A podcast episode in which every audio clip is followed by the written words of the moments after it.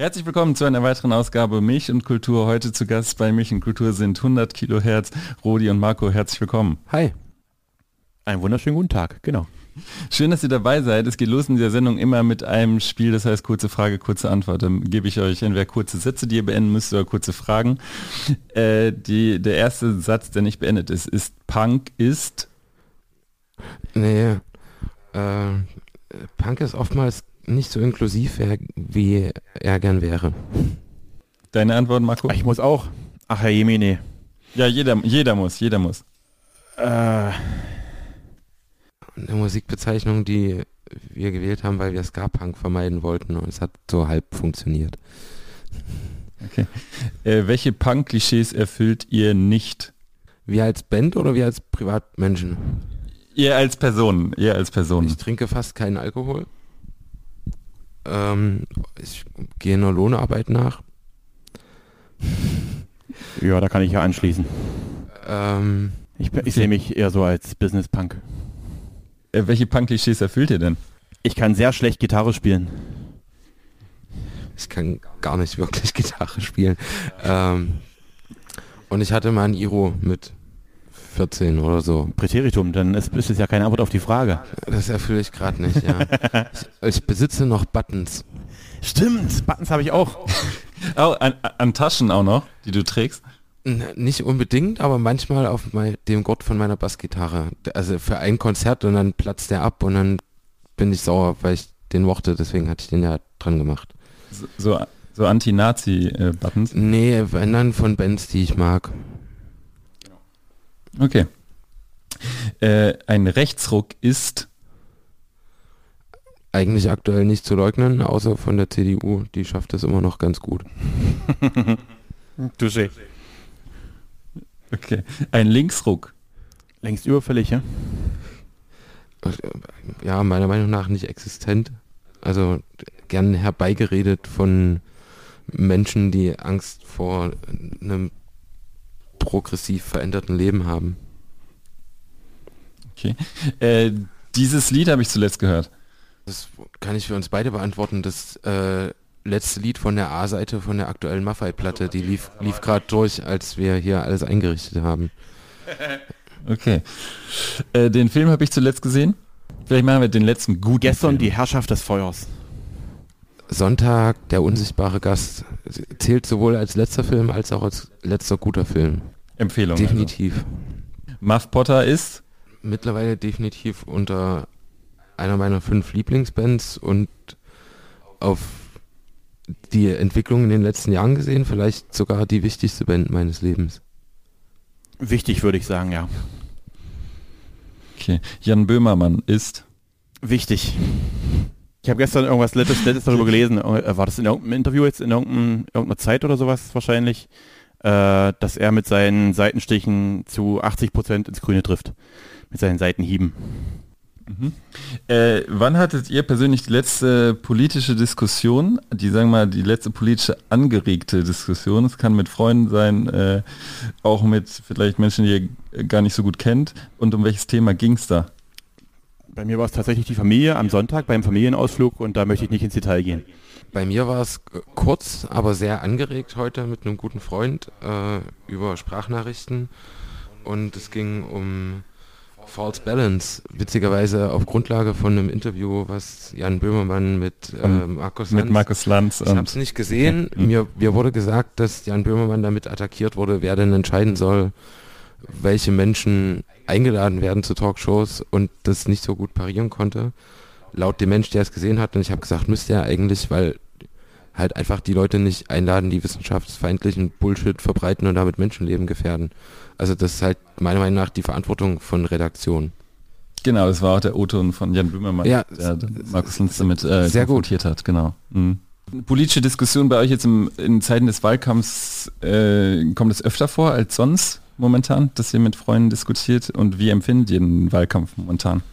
Also Diskussionen gab es bei mir in letzter Zeit sehr wenige, dadurch, dass ich aufgrund auch der aktuellen Situation in der Band wenig Zeit habe, um mit anderen Leuten als der Band zu tun zu haben. Äh, und da sind wir uns alle relativ einig. Äh, der Wahlkampf ist ist teilweise völlig absurd, also unglaublich ekelhaft geführt von Seiten der CDU äh, und unterstützt von vor allem Springer Medien. Es ist total bezeichnend, wenn die AfD sagt, dass die Bild mittlerweile eigentlich ihre beste Pressestelle ist, weil sie damit auch recht haben und ich verstehe nicht warum. Ähm, und es geht viel, viel zu wenig um Inhalte und um wichtige Inhalte, sondern ganz viel um personelle Sticheleien und irgendwas, also um Populismus einfach. Und das ist mega gefährlich bei dem, was aktuell gerade auf dem Spiel steht. Wie ist bei dir, Marco?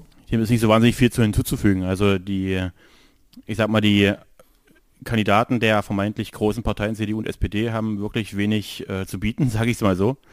Ähm, insofern spricht man momentan viel über den über die aktuell bevorstehende Wahl und auch über die möglichen Konsequenzen, auch im, im beruflichen, aber ähm, ich bin sehr gespannt, was nach dem 26.09. für Möglichkeiten einer Koalitionsbildung auf uns zukommen und äh, wie lange die Neubildung einer Regierung dauern wird. Jetzt fange ich ja schon hier direkt an mit politischen Fragen, aber es geht ja auch sehr, sehr viel, eigentlich soll es heute um Musik gehen. Ähm, vielleicht fangen wir mal äh, ein bisschen chronologisch an. Zwei Fragen zum Anfang, wir sind jetzt ein bisschen fließend schon in das Gespräch gekommen. Äh, wann habt ihr denn gemerkt, dass äh, Musik, jetzt unabhängig von Punk, äh, einen Großteil eures Lebens ausmachen soll? Äh, vielleicht ist es bei euch ja auch unterschiedlich. Oder war das gar nie der Plan? Oder ist das eher so über euch gekommen?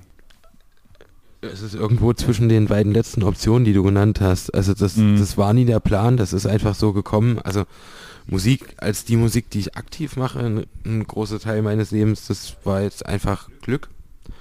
Ähm, das äh, Musik war tatsächlich ein großer Teil meines Lebens, seit ich mit äh, acht Jahren zum ersten Mal Eisgekühlter Bommelunder von den Toten Hosen gehört habe und das Lied großartig fand, auch wenn ich keine Ahnung hatte, was die da singen, aber ich glaube, ich habe das schon mal gesagt, das Lied trifft den Horizont von einem Achtjährigen ganz gut, weil der es einfach witzig findet.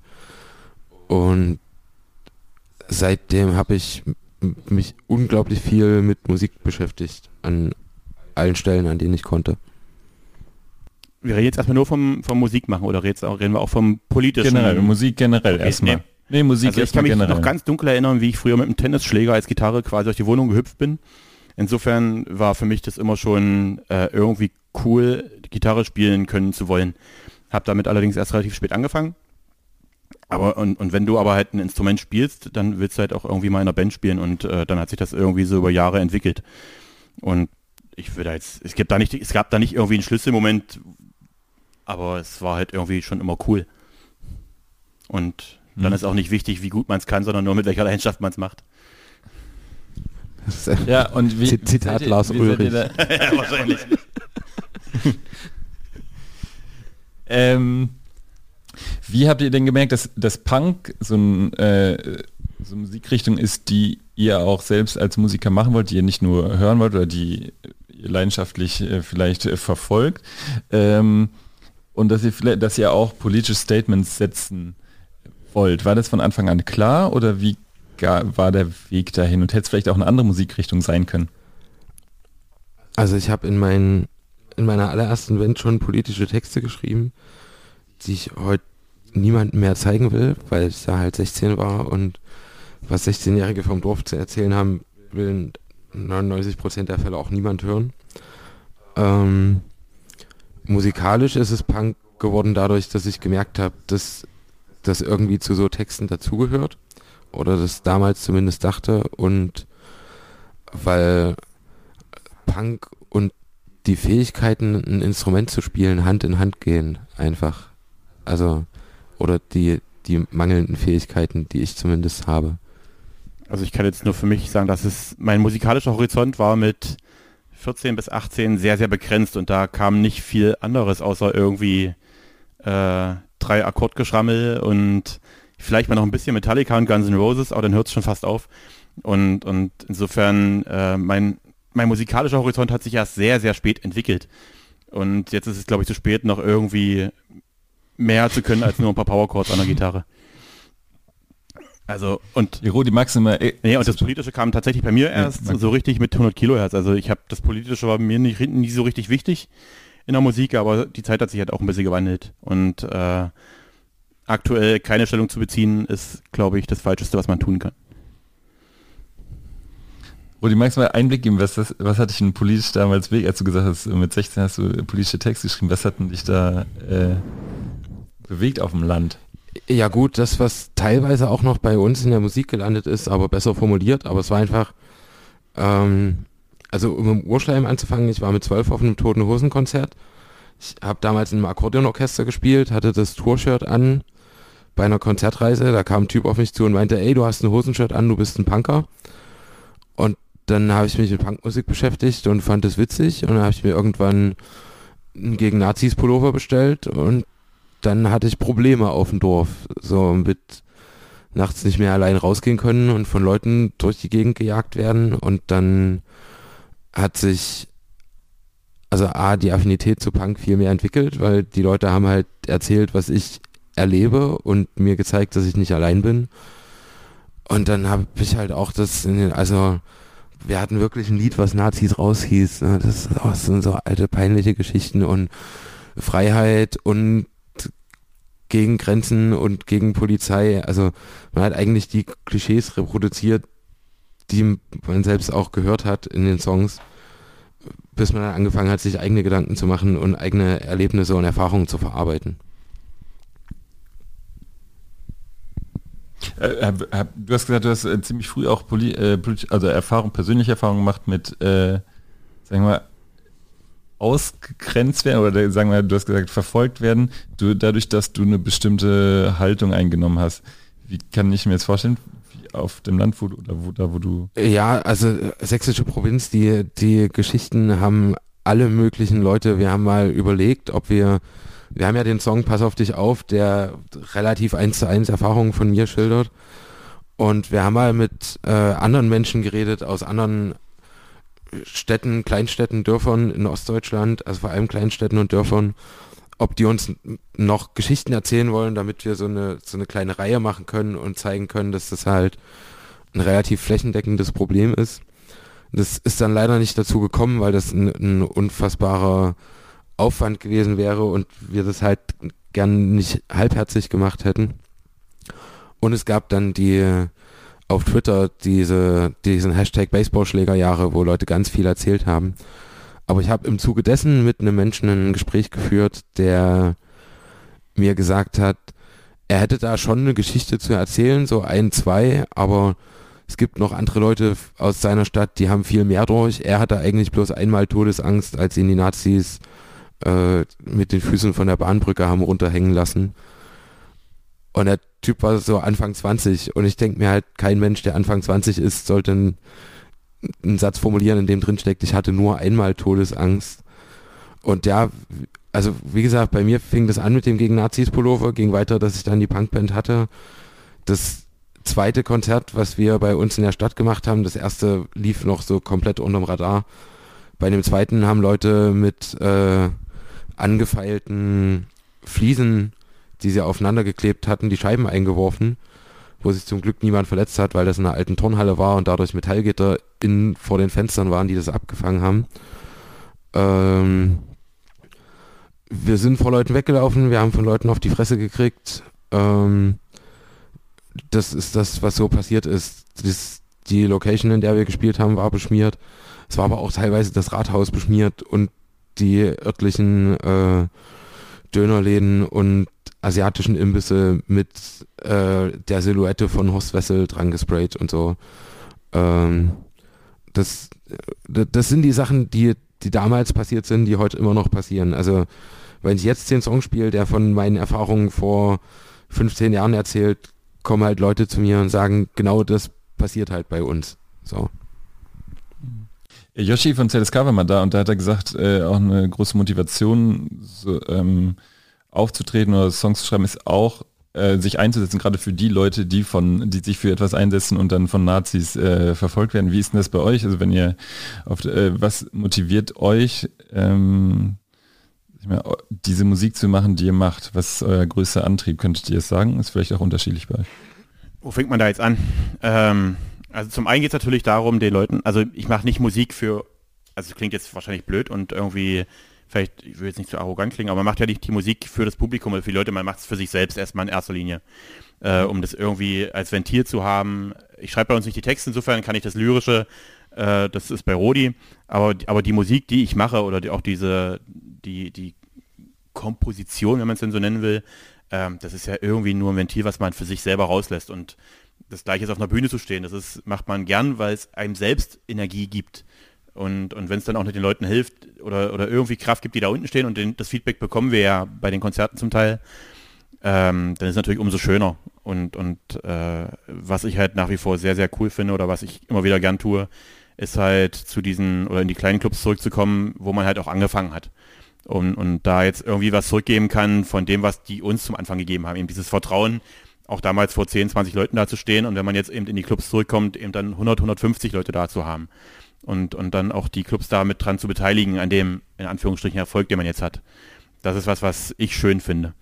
Kann ich auf jeden Fall unterschreiben. Ähm, das, das ist schön, dass wir uns mittlerweile selber zitieren können, weil wir haben auf dem letzten Album schon ein Lied, was das so ein bisschen verarbeitet, weil es teilweise auch gemischte Gefühle sind, weil, also ich wohne mittlerweile in Leipzig, wir wohnen alle, äh, also drei von uns wohnen in Leipzig, der Rest wohnt in Sachsen-Anhalt äh, und wir wohnen relativ sicher. Und gerade die, äh, die Kiddies, die zu den Konzerten kommen und das abfeiern, ähm, weil die eben wissen, wie es ist, die bleiben dann halt da, die wohnen da. So, wir sind da einen Abend, wir fahren wieder weg, wir haben eine gute Zeit. Und dann ist es auch ein Ziel, denen, denen ganz viel Mut und Kraft zu geben mit den Liedern, in denen es darum geht. Wir haben, wir haben ja nicht nur das als Inhalt, wir haben noch ganz andere Inhalte. Ähm, aber bei denen geht es mir darum, in dem, dem Lied ist eine Textzeile, das hier macht nichts wirklich besser, nur für heute Abend ist es nicht mehr so schwer und das trifft sowohl auf uns als Musiker zu, weil das halt so eine Flucht aus dem Alltag ist, bei uns aus dem Arbeitsalltag und bei denen einfach aus dem, äh, wir haben hier vor Ort krasse strukturelle Probleme und nichts, wo wir sonst hin können, außer diesen Laden, wenn der einmal im Monat ein Konzert macht und da eine Band hinkommt. Das wäre eigentlich die perfekte Überleitung zum Album Stadtland Flucht, aber kurz vorher möchte ich einmal kurz wissen, äh, wo ist denn das, wo ihr sagt, diese kleinen Clubs, wo ihr jetzt, wo ihr jetzt wieder hinkommt und sagt, da hat das alles angefangen äh, und das sind vielleicht die schönsten Konzerte. Also mit das beste Beispiel ist wahrscheinlich das Café Taktlos, wo wir äh, übermorgen sein werden. Leider nicht vor großem Publikum, aber mit einer coolen Aktion, mit der Rettet die Clubs Aktion, die gern vor allem lokale Clubs unterstützen wollte. Und da hatten wir in Leipzig einen vor allem, dessen Namen kann ich jetzt nicht nennen, weil der offiziell nichts machen darf. Deswegen konnten wir den auch nicht offiziell als Club nehmen, den wir da unterstützen möchten. Und deswegen war dann die zweite Wahl des Café Taktlos in Glauchau. Äh, ansonsten äh, kommen wir hoffentlich auch irgendwann mal wieder nach Döbeln. Ähm, Zittau. Zittau Osnabrück, auf. Substanz, also die Liste ist da schon relativ groß eigentlich. Was haben wir noch? Berlin ist Tommy House. Alles so, so Läden, ähm, die uns von Anfang an irgendwie mit reingeholt haben und unter, unterstützt hatten zum, in der Anfangsphase. Und, und natürlich nicht zu vergessen das Rock am Kuhteich Festival, genau. die uns un, ungehört eingeladen haben und wo wir nächstes Jahr, wenn es stattfindet, als Headliner spielen dürfen, was eine wahnsinnig coole Entwicklung ist und auch die, die Wertschätzung äh, zeigt, die uns von den Leuten mittlerweile entgegengebracht, also die uns von Anfang an entgegengebracht wurde, die jetzt aber äh, auch äh, den anderen Leuten zeigen können und äh, sich so fühlen, dass es für das Publikum auch gerechtfertigt ist. Ähm, letzte Frage noch, bevor es zum Album geht. Äh, die habt ihr wahrscheinlich schon 50 Mal gestellt bekommen, diese Frage. Ähm, mit Muff Potter, der euer, euer Bandname. Was macht ein Muff Potter diesen Song so aus, dass, dass euer, also der, der heißt ja 100 Kilo, ähm, dass es euer Bandname geworden ist. Was ist daran so gut, dass ihr euch da so gut mit identifizieren könnt? Also der Name wurde einfach reingeworfen. Also äh, es äh, kam schon der Vorschlag, sich nach einem einem Songtitel oder einem Songabschnitt zu benennen.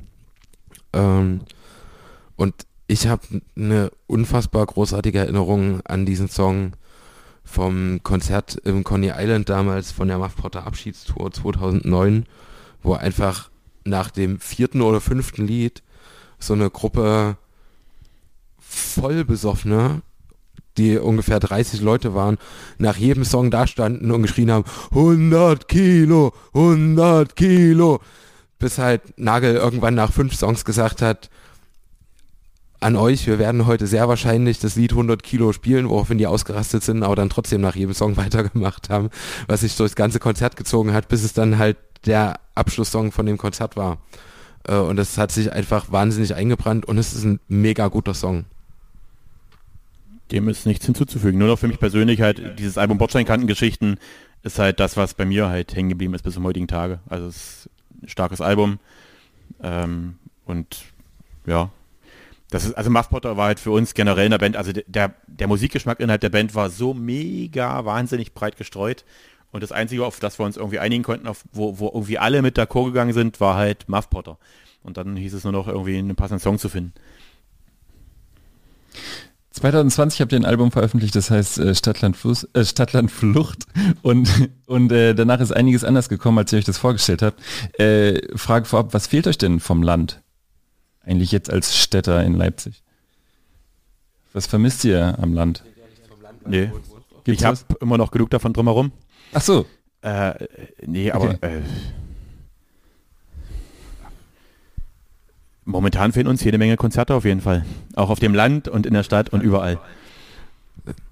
Das, das stimmt. An, an, an die Konzerte auf dem Land habe ich nicht gedacht. Die fehlen. Ansonsten, ich äh, bin jetzt beruflich öfter wieder auf dem Land unterwegs. Also ich arbeite als Krankentransportfahrer und da geht es auch auf die Dörfer. Und ich vermisse da gar nicht so viel. Auch was die Leute halt, die dort wohnen, immer erzählen, so, die haben ihr Haus und ihren Garten und die haben ihre Ruhe. Keine Ahnung, ich brauchte nie Ruhe. Ich habe hier dreieinhalb Jahre neben dem Hauptbahnhof gewohnt äh, und konnte dort trotzdem schlafen. Ich brauche kein eigenes Haus. Ich würde meinen Garten hassen, da ich Heuschnupfen habe. Also mir, mir, mir fehlt wirklich eigentlich nichts. Der einzige Grund für mich, äh, aufs Land zurückzufahren, ist tatsächlich meine Familie, die dort wohnt, oder Konzerte zu spielen. Und ansonsten bin ich eigentlich immer froh, wenn ich wieder weg bin. Ähm, der Titel Stadtland Flucht, wie kam es dazu? Und mag, möchte ihr mal vielleicht einen kleinen Einblick geben in den, äh, ihr wart besoffen. Wir waren einmal besoffen. Ah, auf. Nein, du ja, du ja nicht. Du trinkst ja keinen Alkohol. Ich trinke selten, nicht, nicht nie, aber selten. Selten. Also nicht nicht. Ich, ich mag das, das immer wieder aufzuklären. Für Album. Für, für Album. Ich, ich mag es, das immer wieder aufzuklären. Ich glaube, Klaas hatte als erstes den Vorschlag Schere, Stein, Papier reingeworfen, woraufhin irgendjemand zwei Minuten später mit einem Screenshot von einem Albumcover von Sonderschule äh, gekontert hat, was genauso heißt. Und dann hat Klaas Stadtland Flucht eingeworfen, was wahnsinnig witzig ist, weil das auch ein Teil von der Muff Potter Songzeile ist, was er aber gar nicht auf dem Schirm hatte. Also ich glaube, die längste Diskussion über den Titel war, machen wir es wieder, weil alle Leute glauben, es ist wieder eine Muff Potter Anspielung, obwohl Klaas das gar nicht im Hinterkopf hatte, als er das in den Raum geworfen hat.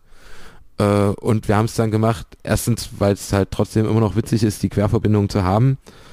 Und zweitens, weil es das Album echt gut zusammengefasst hat. Also das Album und gleichzeitig den Bandwerdegang, weil es gefühlt von den Themen her vom ersten Album, was halt sehr von diesen ländlichen Jugendthemen geprägt war, hin zu aktuelleren Themen ist, die wir halt auch in der Stadt erleben. Ich fand es nur merkwürdig, dass es diesen, diesen Titel noch nie nirgendwo vorher gegeben hatte. Stimmt, das, das war auch mega weil, überraschend. Weil es ein relativ naheliegendes äh, ja. Wortspiel ist, was aktuelle Absolut. Themen aufgreift. Genau so. so. Hm. Mögt ihr mal thematischen Einblick geben? Äh, worum es ja? Ihr habt euch ja thematisch da viel breiter aufgestellt, sag ich mal. Ähm, worum geht es äh, thematisch? Welche, welche Themen? Ähm, den, den vorhin schon angesprochenen Rechtsdruck, der war ja damals schon da. Ähm, und äh, private Sachen, also und da aber mm, äh, die privaten Sachen sind auch weniger Sachen, die mich oder uns privat betreffen, sondern auch allgemein gesellschaftliche Betrachtungen. Ähm, sei das jetzt Träume 2, in dem es einfach bloß um einen Mensch geht, der einen unfassbar langen, anstrengenden Tag hat, was halt jeder Mensch sein kann, der irgendwie im Bereich Care-Arbeit, sei das äh, Altenpflege, Krankenpflege, äh, Jugendhilfe äh, arbeitet und sich da einen Arsch aufreißt für einen Hungerlohn und danach noch zu Hause zu tun hat oder noch zum Zweitjob rennt. Ähm, an Ampeln, was ein Lied ist, was so einen klassischen ein Verlauf von Beziehungen, wie den fast jeder Mensch schon mal irgendwie selbst erlebt hat oder wenigstens im Freundeskreis mitbekommen, erzählt. Also äh, politische und gesellschaftliche Themen, die aber halt auch das Private nicht auslassen. Das ist die Zusammenfassung vielleicht. Also mhm. und es gibt den Song, wo ich, äh, der, der ist sehr persönlich, wo ich Leuten erzähle, wie ich mir meine Beerdigung vorstelle. Ähm, meinst du denn sowas wie ein genau. Testament? Ja. Da gibt es den Satz, äh, vergrab mich nicht in der Stadt, in der ich wohne, vergrab mich dort, wo ich noch nie war. Ähm, was magst du mit dieser Zeile sagen? Ja, eigentlich. Was ist der Grundgedanke dieser? Ah, mhm. Genau das, was, eigentlich, eigentlich genau das, was da steht. Also ich, ich mag die Vorstellung, also ich, ich denke an manchen Stellen auch wirtschaftlich, nicht für mich, sondern für Menschen, die ich mag. Und das wäre wahrscheinlich für viele Leute ein absoluter Pain in the Ass, wenn ich meine Beerdigung in Schottland veranstalte und alle dahin müssten. Ähm, aber ich fände es auch ganz schön, so, so nach dem Motto halt wirklich eine letzte Reise anzutreten an einen Ort, den ich halt einfach noch nicht gesehen habe, was aktuell Schottland sein könnte oder eine Ladung anderer Orte und je nachdem, wie es mit Reisen weitergeht, äh, sich die Liste in den nächsten Jahren auch nicht viel weiter füllen wird. Ähm, und dann einfach da irgendwo nochmal auf dem Weg zu sein und was anderes nicht selbst zu sehen, aber nochmal woanders zu landen. Mhm.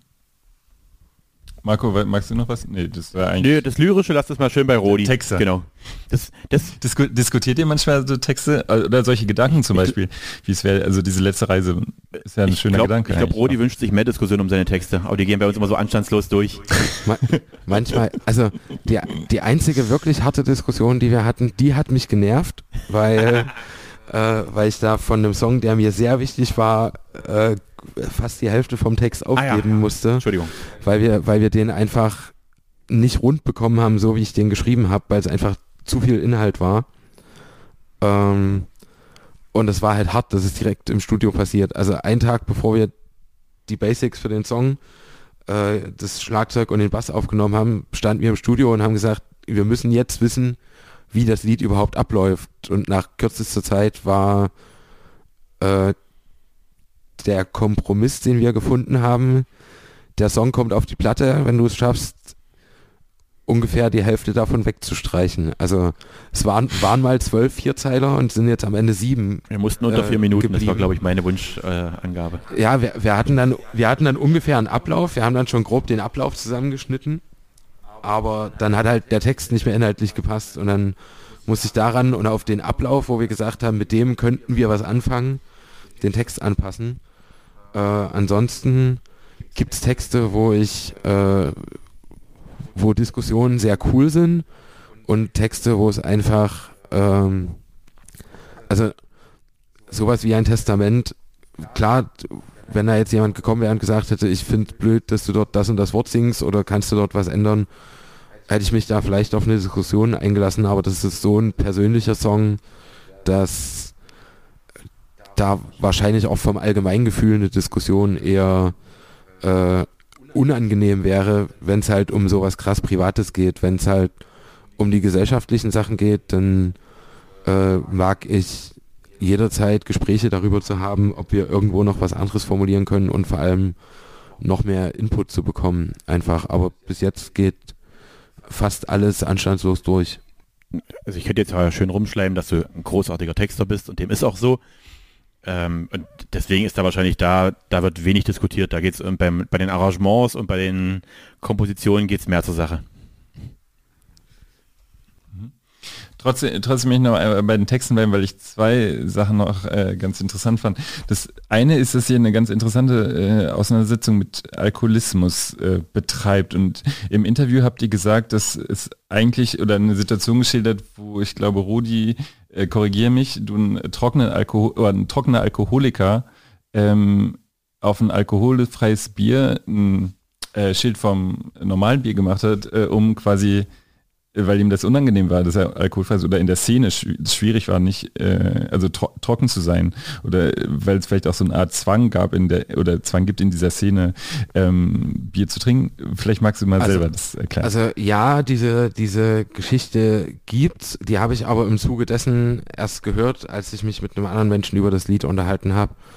Ähm, der der Anstoß kam erstens durch also auch persönliche Erfahrungen, die ich mit Menschen gemacht habe, die mir wichtig sind und wo ich die so an der Grenze zum Alkoholismus sehe und auch daran, dass es halt in der Szene beinahe undenkbar ist, nicht zu trinken. Also ich habe früher, wenn mir auf Konzerten Alkohol angeboten wurde und ich trinke halt generell vor und während der Konzerte nicht.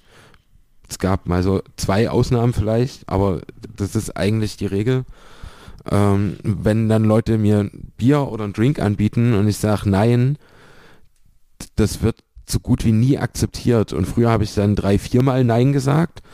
Und heute sage ich einmal Nein und wenn dann jemand sagt, ach komm schon, sage ich, na, ich muss nachher noch fahren. Und dann ist die Reaktion immer, na, ach du Armer. Aber ja, ist ja schon besser, wenn man dann nicht so viel trinkt. So, und ansonsten ist das aber was, was so unglaublich krass äh, innerhalb der Szene vorhanden ist und die Leute auch sich oft nicht bewusst sind, dass das ein Problem ist. Ich hatte da neulich noch eine krasse äh, Situation, als dritte Wahl hier in Leipzig gespielt haben. Die haben diesen Song, wo sie von, von diesen gescheiterten Existenzen erzählen, äh, im Kneipenviertel am Hafen, äh, was so ganz, also was wirklich nur von gescheiterten Existenzen erzählt, die dort sind und sich betrinken. Und die Leute haben das mit einer Inbrunst mitgesungen, aber nicht so, als würden die sich darin wiederfinden, sondern als wäre es einfach bloß ein cooler Song und als wären sie völlig davon abgespalten. Dabei waren aber halt 80 Prozent der Leute völlig zugezimmert äh, und konnten selber ihr Bier gerade nicht mehr in der Hand halten. Und da ist so eine, es gibt so ein, so ganz wenig Bewusstsein dafür, dass das ein sehr problematisches Thema werden kann, sehr viel schneller als man denkt. Und das ist ziemlich krass. Marco, wolltest du noch? Du hast dein Mikro nee, gerade so. Dem ist ja nichts hinzuzufügen. Also es, es heißt ja nicht, dass jemand, also generell, um das Thema mal noch aus der anderen Sicht zu sehen, oder aus, von den anderen Bandmitgliedern, es heißt ja nicht, dass ja irgendwie jeder auf Alkohol verzichten soll oder sowas. Das ist ja jetzt kein, das muss halt nur jeder für sich entscheiden und äh, ja, das mit der Szene hat, da hat, hat Rodi schon ganz recht. Also das ist natürlich schon, äh, also wir hatten tatsächlich ein paar Konzerte, wo nichts Alkoholfreies im Backstage steht. Mal, um mal so ein simples Beispiel zu nennen. Da kommst du halt hin und du, da steht nur Bier Backstage. Kein Wasser, kein, nichts, nichts das, anderes, nur äh, Bier. So, genau. und das ist natürlich. Gerade bei Punkbands ja, wahrscheinlich noch mal mehr, ne? Auch, oder so, das klar. ist natürlich schon irgendwie dann, man kann zumindest mal drüber reden. So möchte ich es mal nicht formulieren. Ja, ja voll. Ähm, eine andere Textzeile, die, wo ich mir ein paar Fragen gestellt habe, ist die Textzeile, ich will kein Teil von eurem Leben sein. Das ist, äh, glaube ich, eine Zeile aus dem Lied Drei Jahre ausgebrannt, korrigier mich, korrigiert mich, ist richtig? Ist richtig. Ähm, ich frage mich, wir haben ja gerade schon ein bisschen über Rechtsruck geredet. Ähm, wo ist bei euch die Grenze, da kann Marco vielleicht auch was zu sagen, persönlich, ähm, zu sagen, äh, mit, also ich möchte kein Teil deines Lebens sein ähm, und ich möchte auch nicht mit dir diskutieren, ich möchte dich äh, oder ich möchte mit dir gar nichts zu tun haben.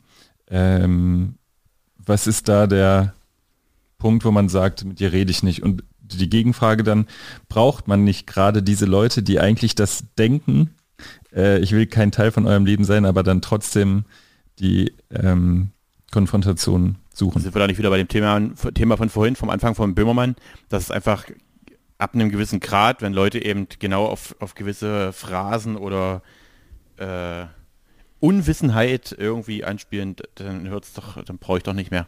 Dann ist doch der Faden da an der Stelle schon verloren. Also was soll ich da jetzt? Also ja, ja also bei, bei, bei mir könnte es eine bisschen längere Antwort werden. Also ich finde es zum Beispiel unverantwortlich, wenn sich äh, der sächsische Ministerpräsident hinstellt und mit irgendwelchen Reichsbürgern und Corona-LeugnerInnen anfängt zu diskutieren, weil gesagt wird, die Leute müssen ja auch gehört werden, weil deren Meinungen, die sie haben und die sie an die Leute rantragen, halt auf völliger Unkenntnis von Fakten basieren und es deswegen mega gefährlich ist, mit denen zu reden. Ähm, in dem Lied wiederum, also wenn ich, äh, wenn ich nochmal speziell auf die Zeile eingehen darf, ja, gerne. Ähm, die hat zwei Ebenen. Einerseits ist das, äh, ist der Refrain, weil der die gleichen Akkorde hatte, was uns dann aufgefallen ist, wie ein anderes Lied, was wir schon haben. Ähm, das Laternenlied habe ich versucht, den Refrain so ein bisschen umzudrehen. Und ähm, äh, dem Refrain vom Laternenlied heißt, schenk mir ein Leben, schenk mir einen Platz zum Sein. Und hier ist es eben, ich will kein Teil von eurem Leben sein, als einerseits um diesen Text umzudrehen, andererseits auch ähm, war das zu dem Zeitpunkt, als ich den Song geschrieben habe, war ich einfach wahrscheinlich gerade sehr abgefuckt von den allgemeinen Sachen und da ist auch nicht ohne Grund Till Schweiger drin, äh, ich habe auch relativ kurz davor ein Video gesehen, was aufgezeigt hat, welche äh, teilweise richtig ekelhaft homophoben Witze Till Schweiger in seinem letzten oder mittlerweile vielleicht vorletzten Film verbaut hat. Und was halt wieder ein Kassenschlager war, wo Leute ohne Ende ins Kino gehen und drüber lachen. Und auch da ist es, ähm, klar kann ich mit den Leuten diskutieren, aber ich will nicht mit den Leuten auf der gleichen Party sein. So, ich will, äh, also in dem Moment war es so ein, ich will mit euch einfach, es gibt diese Momente im Leben, wo ich mit euch nichts zu tun haben will und wo ich mich wohlfühlen will. Und dafür muss ich gewisse Menschen in dem Moment ausschließen beziehungsweise ausklammern, äh, einfach um auch auf meine eigene psychische Gesundheit zu achten. Und das, das kann bei mir schon relativ schnell anfangen tatsächlich. Hm. Jetzt ist ja das Leben auch ein bisschen so, dass nicht ständig irgendwie die Antifa auf äh, äh, sagen wir, Nazi-Schlägertrupps trifft, sondern dass es vielleicht auch sein kann, dass man auf der Arbeit äh, mit Leuten zu tun hat, die durchaus menschenfeindliche Positionen vertreten. Ähm, oder einfach der Nachbar äh, vertritt solche Positionen. Wo ist denn da äh, eine Grenze, wo man sich vielleicht auch gar nicht äh, entfernen kann? Noch schlimmer wird es mit der Familie, finde ich. Ist der Dialog Noch wichtig? schlimmer finde ich es mit der Familie. Ja, Familie zum Beispiel das auch. Ja, ja. Auch da, also das ist, es gibt, will ich keinen Namen nennen oder die man ja irgendwie, aber es ist, gerade in der Familie ist es mega schwierig. Also auf Arbeit kann ich der Sache gut aus dem Weg mhm. gehen, auch da ist es natürlich total mega präsent.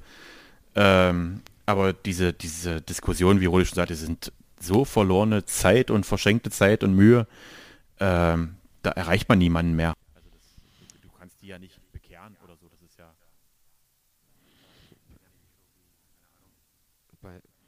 bei vielen Leuten ist es auch so, den, den Leuten fällt ihre eigene unlogische Handlungsweise gar nicht auf. Ähm, ein, mhm. sehr guter Freund von mir hat mir jetzt die Geschichte erzählt, der hat irgendwas über eBay Kleinanzeigen verkauft. Und dann kam halt der Typ an, hatte schon so, das Auto sah ein bisschen komisch aus, da waren ein, zwei äh, Sticker drauf, die schon auf nichts Cooles hingedeutet haben und dann kam halt relativ direkt so ein, ja, na, geben wir uns jetzt die Hand oder darf man das überhaupt noch in so Zeiten? Und ja, wer weiß, wie lange das noch geht und was die alles machen.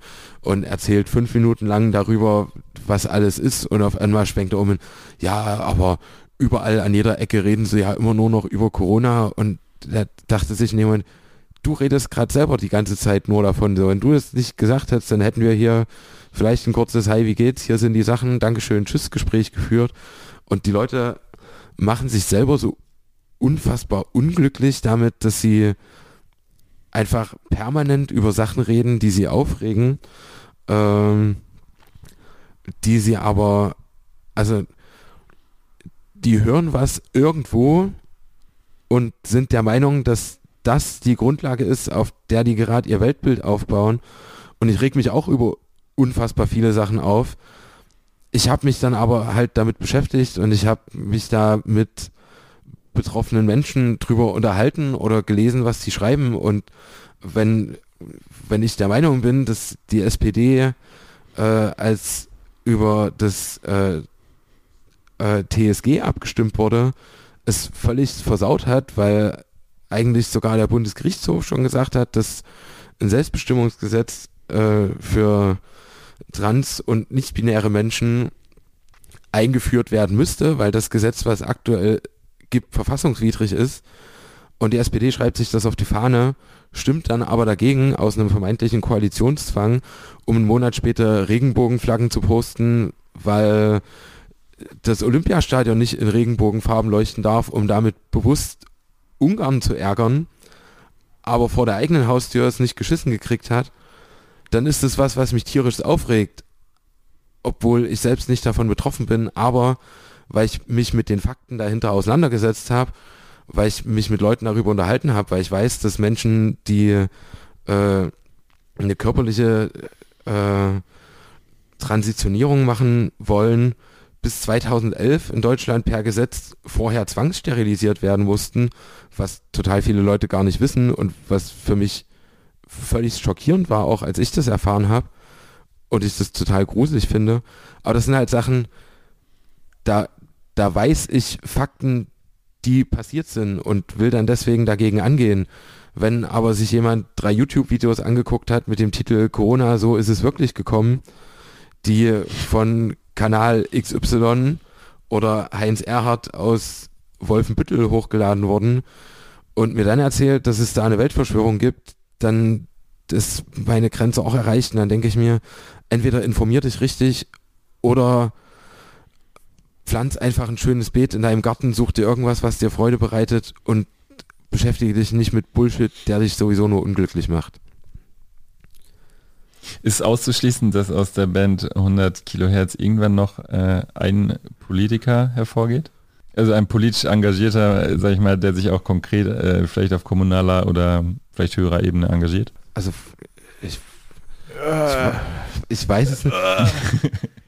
Ich kann es mir nicht vorstellen, weil um in die Politik zu gehen, musst du einfach irgendwann die Grenze überschreiten, wo es eben nicht mehr um äh, Überzeugung geht und über gesunden Menschenverstand, sondern dann geht es nur noch um Korruption und irgendwie darum, einen vollen Kompromiss zu machen. Und ich glaube, dass das irgendwann äh, davon abhält, den Schritt in die Richtung zu machen. Ja, und jetzt habe ich. Also, also ich nee. denke aktuell auch, dass es kaum eine Partei gäbe, die äh, mit der ich mich zu 100% wohlfühlen würde und dass eben die Kompromisse, also das Politik an manchen Punkten, wo es unsinnig ist, auf Kompromissen basiert. Es gab dieses es gab mal so ein schönes Schaubild, wo jemand gesagt hat, ein Klimawissenschaftler kommt zur Politik und sagt, ihr müsst jetzt mehr machen, sonst ist das Klima am Arsch. Und die Politiker sagen, na, vielleicht machen wir ein bisschen. Sagen, nee, das reicht nicht, ihr müsst das machen.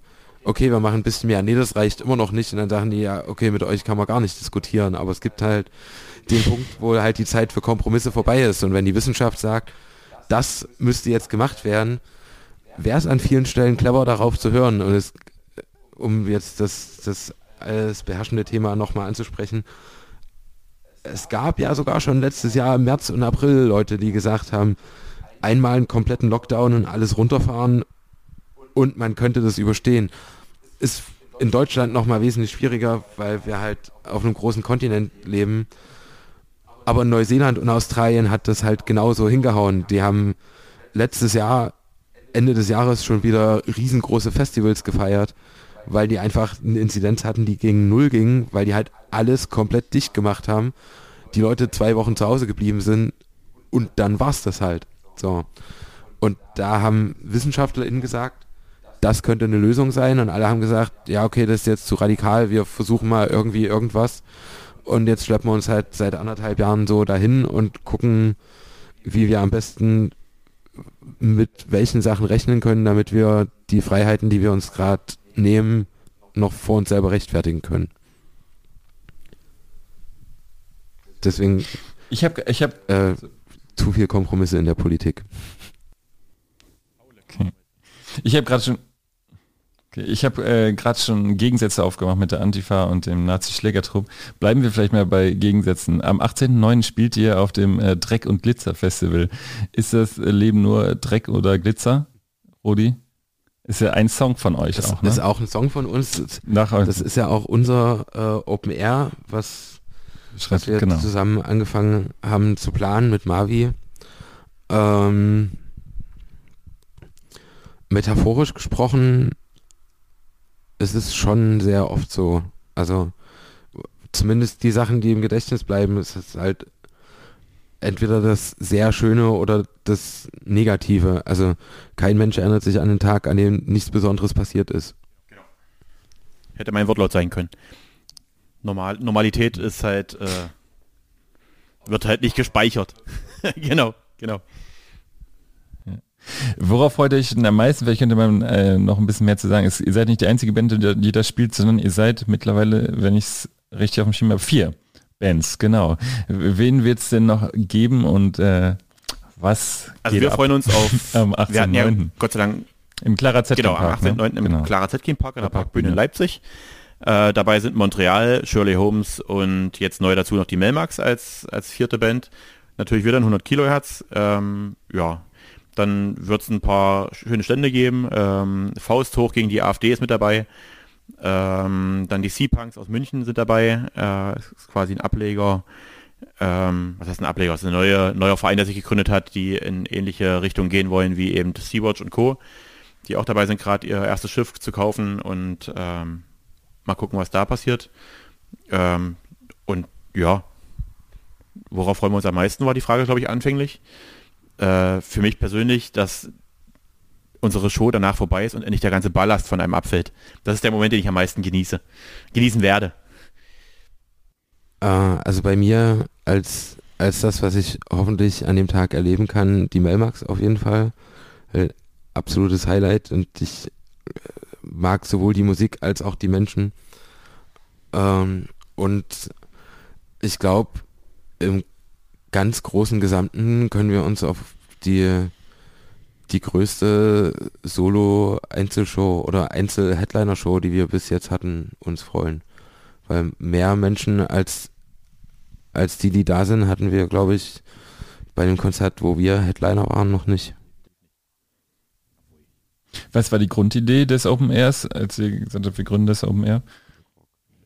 Ja, es ging ja im letzten Jahr los mit diesem Release Ja, für eben die klar. Stadtlandflucht. Da war die Idee ja quasi in der Corona-Zeit geboren. Ähm, und es hat halt vorher Jahr im, oder im letzten Jahr so gut funktioniert, wie wir es oder wie auch, glaube ich, unsere Partner es nicht erwartet hätten. Äh, und dann war die Idee halt quasi sofort nach Ende des Konzerts im letzten Jahr geboren, dass wir das jetzt wiederholen müssen. Und einmal gern unter normalen Bedingungen. Und das war die Hoffnung, dass wir das in diesem Jahr machen könnten. Äh, ja, wurde dann zeitnah im Keim erstickt, die Idee. Aber vielleicht ja dann 2022. Also dann mal unter, Es geht nicht ganz, aber mal gucken. Wir wollen die Hoffnung nicht aufnehmen, dass es vielleicht im nächsten Jahr wieder irgendwie ein Stück Normalität gibt.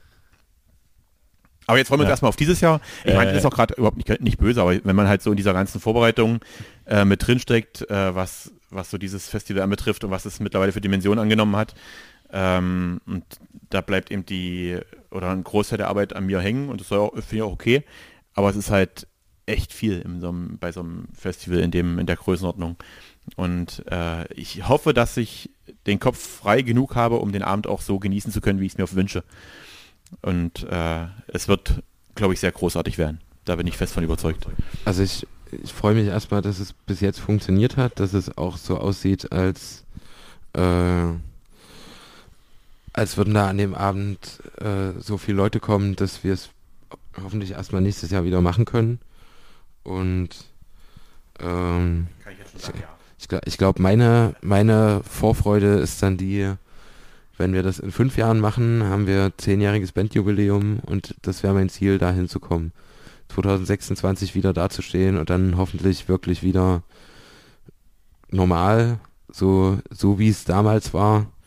Und dann hoffentlich vor, vor ausverkaufter Bude und dass dann da alles brennt. 2026 erst?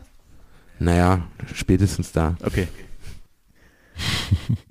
Also ich glaube, es gibt noch Tickets, ne? leider ist es äh, immer noch unter Corona-Bedingungen, ähm, aber es ist noch nicht ausverkauft, ne? Genau. Also, also noch Tickets kaufen, wer noch keins hat. Ähm, letzte Frage, bevor wir am Ende eine Musik- und eine Buchempfehlung äh, dem Mädchenkulturpublikum geben können. Ähm, an dich, Marco, was ist ein Business Punk? Und an dich, Rodi, ist der, äh, macht der richtige Punk Lohnarbeit? Also arbeitet der, der richtige Punk für Lohn? Wie soll ich das jetzt beantworten? Also ich habe BWL studiert und habe einen ganz normalen, äh, für meine Verhältnisse gut bezahlten Job. So, und äh, da fühle ich mich wohl, das mache ich sehr, sehr. Ist alles nur Schein. Es ist alles nur Schein. ja, äh, mein, äh, Musik ist ein teures Hobby. Dreck und Dreck und ja, genau. Glitzer. Also passt, ja. irgendwie passt das schon. ähm, und ja. äh, irgendwie hatte ich da in meinem Leben immer eine Menge Glück. Also diese, diese ganzen Geschichten, wie eben so Rodi zu erzählen hat vom Dorf, die kenne ich so aus meinem Leben nicht. Also ich bin sehr, sehr behütet aufgewachsen, habe mein Abi gemacht, habe danach normal studiert und habe einen äh, relativ lückenlosen Lebenslauf, wo, wo irgendwie, ich glaube, vier Wochen Arbeitslosigkeit drin sind. Äh, und das war es dann aber auch. Und, und ähm, ich habe mich da in meinem, ich bin halt für mich persönlich ein sehr ehrgeiziger Mensch und das mache ich beruflich genauso wie privat. So und äh, insofern äh, bin ich halt jemand, der sich sehr, sehr viele Platten von anderen Bands vorbestellt. Und das meine ich damit, also ich habe damit, ich, ich, mir geht's gut, so wie es ist.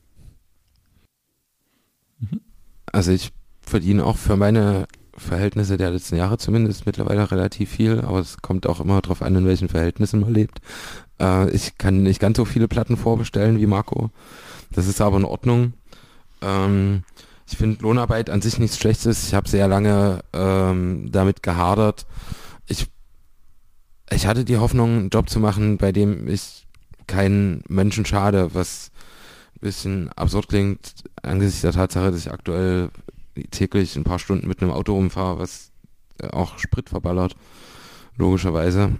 Ähm, aber ich habe da die Chance, äh, mit Menschen zu arbeiten, die teilweise auf mich angewiesen sind und ich denen in dem Sinne helfen kann oder behilflich sein kann. Das ist cool. Äh, und das macht dann Spaß. Ähm, mir war gerade noch irgendwas anderes eingefallen, als, als ich wo wollte noch eine Replik zu dir geben. Das, äh, Ob du der richtige Punk bist als Lohnarbeiter. Also, ja, ja, den äh, richtigen und falschen Punk gibt's gibt's sowieso nicht. Ähm, also, also das war auch ein bisschen zu ja, jetzt. Ähm, ich weiß nicht. Also in, in dem, was was für mich Punks oder also die Leute setzen auf Punk und Links sein gleich und und für mich ist aktuell mit das Wichtigste, dass die linke Szene sich äh, für gesellschaftlich wichtige Belange einsetzt, so gut die es kann und so so so gut wie äh, wie alle Leute, die Ressourcen haben. Mir ist übrigens wieder eingefallen, äh, ich habe tatsächlich einen komplett lückenlosen Lebenslauf, obwohl ich auf dem Papier ein paar Jahre arbeitslos war, aber ich habe äh, dann jeweils in den ein bis anderthalb Jahren Pausen, die ich hatte, da steht dann bei mir freischaffender Musiker. Das war immer ein schönes Gesprächsthema, wenn die Leute dann gesagt haben, ach, äh, was haben sie denn da gemacht? Und dann konnte ich immer sagen, ja, ich habe dann halt Straßenmusik gemacht, um mir meinen Lebensunterhalt zu verdienen. Und habe dann unter den Tisch fallen lassen, dass äh, ich halt in der Zeit auch Geld vom Arbeitsamt gekriegt habe, um meine Miete bezahlen zu können, aber das hat dann halt die kleinen Bonbons oben drauf, hat dann die Straßenmusik gegeben. Dann haben die Leute gefragt, ach, und davon kann man leben? Und dann konnte ich immer sagen, na, nicht besonders gut, sonst würde ich ja jetzt nicht hier sitzen. Also, äh, den gefälschten Lebenslauf kann ich vorweisen, von daher reicht es für mich äh, auch irgendwann vielleicht doch nochmal für die Politik. Das ist ein schöner Ausblick. Ähm, Ganz am Ende der Sendung dürft ihr dem Märchenkulturpublikum eine Musik- und eine Buchempfehlung mit auf den Weg geben. Das kann ein Album sein, das kann auch ein Song sein, der euch in letzter Zeit bewegt hat. Und es sollte ein gutes Buch sein, das ihr ähm, für lesenswert ähm, als lesenswert Ich kann nicht in die Glaskugel schauen, äh, aber ich bestelle sehr viel vor. Unter anderem auch das demnächst erscheinende Buch von Dirk Bernemann.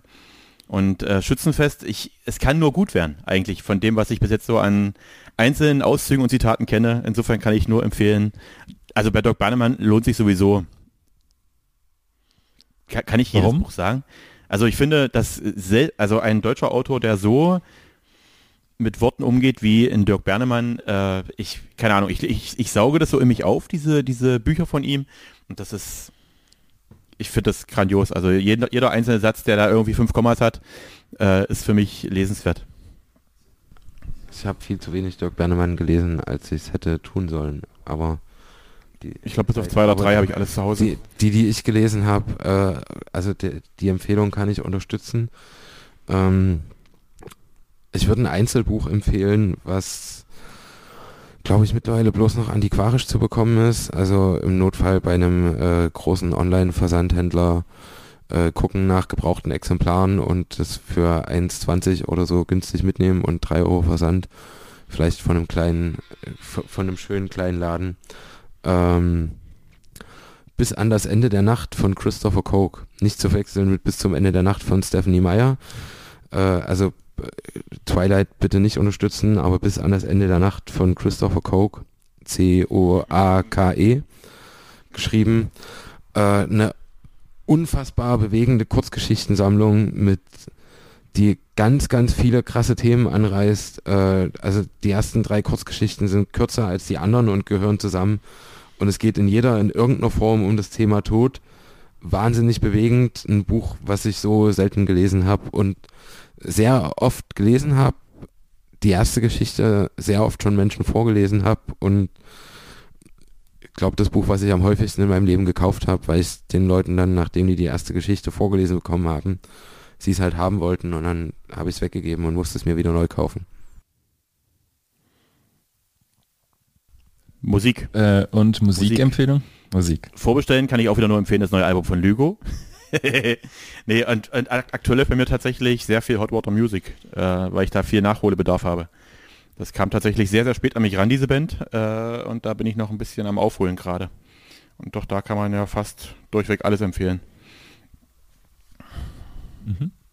Die Empfehlung kann ich auch unterstützen. Schlimm. Das, wir wären musikalisch immer ähnlicher, das ist ganz schlimm. Ja, geht so. ähm, also, ich will auf jeden Fall als äh, bestes Album dieses Jahr für mich bisher das neue Missstand-Album nennen. Ich habe nicht umsonst mittlerweile zwei Tattoos, die äh, auf Sachen basieren, die auf dem Album passiert sind. Ich würde aber gern noch das, was mich in der letzten Zeit am meisten berührt hat, war die aktuelle Single von Sarah Lesch. Äh, ich trag dich nach Haus. Ein unglaublich krasser Song. Ich glaube, ich habe den, der kam vor zweieinhalb Wochen, glaube ich, raus. Und ich habe das Lied seitdem fast jeden Tag wenigstens einmal gehört. Und wenn das Album, also wenn die Lieder, die sonst noch auf dem Album sind, auch nur annähernd das Niveau halten, dann ist es ein harter Anwärter auf meinen Platz Nummer zwei für die Alben dieses Jahr. Deswegen äh, ganz, ganz viel Liebe an Sarah Lesch für den Song und wahrscheinlich auch das Album. Dieses Jahr wäre bei mir noch, wie heißt es, ich hoffe, dass ich jetzt den Bandnamen richtig ausspreche. Bei mir dieses Jahr ganz hoch im Kurs ist Bitume. Mega, mega cooles Album, die Entscheidung. Also das ist noch ein Album, was bei mir auch momentan, wenn wir jetzt von diesem Jahr reden, das wäre aktuell meine Highlight diesen Jahres. Ja, ansonsten, also wahrscheinlich schaffen, schaffen es in meine Top 5 noch Maffei, die wir vorhin schon gehört haben. Ich mag sie, Marco nicht so. Nee, Ganz so noch sehr- Agne Joe vermute ich noch. Bei mir Agne Kid Joe auf jeden Fall das neue Album. Es gibt wirklich keine andere Band, der ich es entschuldigen würde, im Grunde den gleichen Song zweimal aufzunehmen und damit durchzukommen. Sehr, aber sehr es, geil jeden aber es ist großartig. Es, es ist, Idee. passt perfekt zu dieser Band. Und, und es gehört sich einfach so, dass sie es genau so gemacht haben. Bei jeder anderen Band würde ich sagen, okay, den hat ein Song fürs Album gefehlt und bei denen steckt da der Sinn dahinter, der bei denen immer dahinter steckt. Das ist abgefahren. Ja, mit euch müsste man wahrscheinlich, äh, das wird sich lohnen, nach einer Runde Songtindern zu spielen, ne? Das gibt's doch, ich glaube, ist das von Funk? Ich weiß ja gar nicht genau. Aber ähm, interessant, von Sarah Lesch äh, bis zu Hot Water Music, äh, sehr interessant. Heute zu Gast bei Mädchenkultur waren äh, Rodi und Marco von 100 Ki- Kilohertz. Ähm, alles Gute für euch, für die musikalische Zukunft. Es hat sehr viel Spaß gemacht. Ähm, danke, dass ihr Vielen, hier vielen wart. Dank, dass wir da sein durften. Ja, vielen Dank für die Einladung. Es hat uns auch sehr viel Spaß gemacht.